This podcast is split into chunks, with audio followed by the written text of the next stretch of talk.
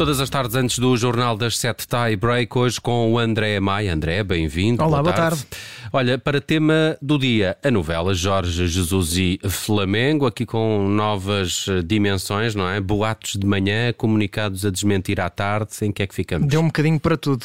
Foi um, uma autêntica novela desta vez e, e, que foi acompanhada principalmente nas redes sociais, no Twitter também principalmente, com até os próprios jornalistas aqui a serem intervenientes, a, a darem algumas informações que acabaram algumas por ser contraditórias depois, e o Benfica acabou por eh, depois tentar pôr um ponto final na história. Vamos ver se é mesmo um ponto final ou não, mas o Benfica lançou um comunicado à tarde a refutar qualquer existência de um sim por parte de Jorge Jesus, garantiu que o técnico português não, não disse que sim ao Flamengo eh, para regressar ao Brasil e, e atira-se também depois aqui à própria comunicação social, neste caso à, à CNN, diz o, o Benfica que, que não esperava que um, um canal como a chancela da CNN estivesse a, a, disseminar informações falsas. A própria CNN também já respondeu depois ao Benfica a dizer que garante que as fontes que tem são fontes verídicas, eh, que também não gosta do tom superioridade moral do Benfica. Portanto, a comunicação social e aqui e o, e o Benfica também não ficaram uh, de costas propriamente, ficaram um, um bocado de costas voltadas com este, com este tema.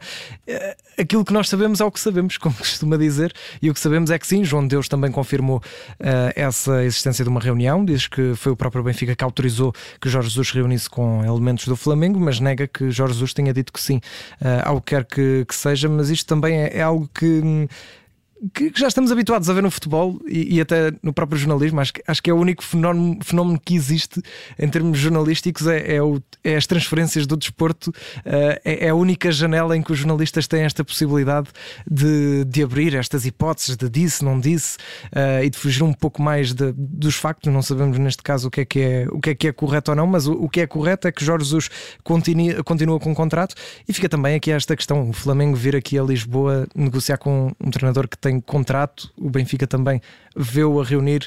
É tudo um bocado estranho nesta novela, mas uh, vamos, vamos esperar para ver o que é que dá. Mas a verdade é que o Flamengo continua a querer Jorge Jesus, mas por enquanto parece que Jorge Jesus vai continuar no Benfica. Tudo bons amigos. Exato. A ver, vamos se esta comitiva do Flamengo não anda já aí à procura de um outro treinador. Dizem que vão para o é? norte do país agora a reunir com agentes, vamos ver. Também almoçaram já aqui em Lisboa, agora Exatamente. vão almoçar ao Porto, também convém. Uh, vamos. Uma será isso? Exatamente. Já ficavam, ficavam bem servidos. Um, vamos ao número de hoje. É o número 22. Porquê? 22 porque, eh, de, hum, pela primeira vez, desde os últimos 22 anos, ou seja, desde 1999, vamos ter uma equipa da quarta divisão portuguesa, do quarto escalão português, neste caso o Campeonato de Portugal, a estar nos quartos de final da Taça de Portugal. Isto porque o Lessa eliminou o Paredes, eh, que também é do quarto escalão, portanto íamos ter sempre, de qualquer maneira, uma equipa do quarto escalão na próxima, na próxima fase, nos quartos de final da Taça. O Lessa levou melhor sobre o Paredes, num jogo impróprio para cardíacos, foi até aos pontapés de penalti, ficou 6-5 no desempate por penaltis, 1 a 1 no tempo regulamentar, marcou Nani, não o que estamos a pensar, uhum. Nani do Lessa e Ismael do, do Paredes, e foi um jogo, uh, um jogo fantástico. Galil, o guarda-redes do Lessa, defendeu o penalti decisivo e depois marcou o penalti que colocou a equipa do Lessa nos quartos de final, um pouco como o Ricardo no Euro 2004, e, e já, já tinha sido também o herói frente ao, ao Aroca da, da Primeira Liga na última eliminatória, mas aqui vai, vai estar pela primeira vez então esta equipa do quarto escalão, desde 1999, 2000, que não tínhamos uma equipa desse quarto escalão. Já tínhamos tido, por exemplo, o Caldas do Campeonato de Portugal também uhum, na, nos quartos de final, exatamente, mas na altura uh, o Campeonato de Portugal ainda não era o quarto escalão, agora com a Liga 3, o Campeonato de Portugal passa para ser a quarta divisão portuguesa. Portanto, é, é bom ver que estas equipas estão aqui, vamos ver até onde é que o Lessa consegue ir na Taça de Portugal, que hoje, relembro, temos mais jogos ainda pela frente. E parabéns ao Lessa.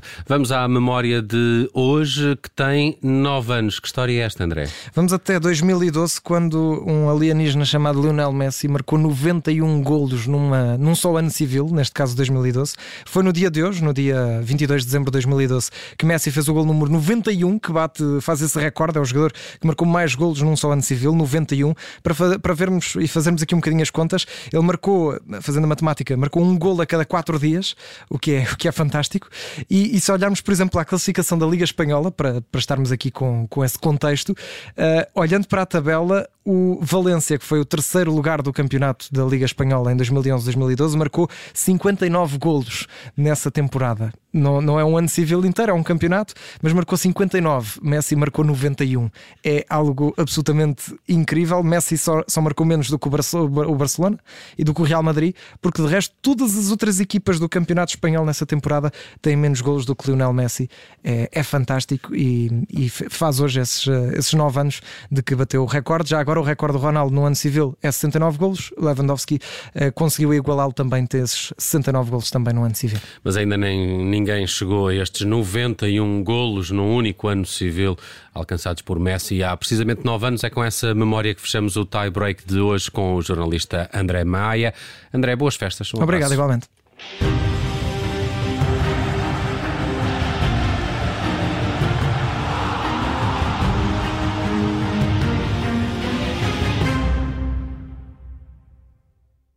Radio.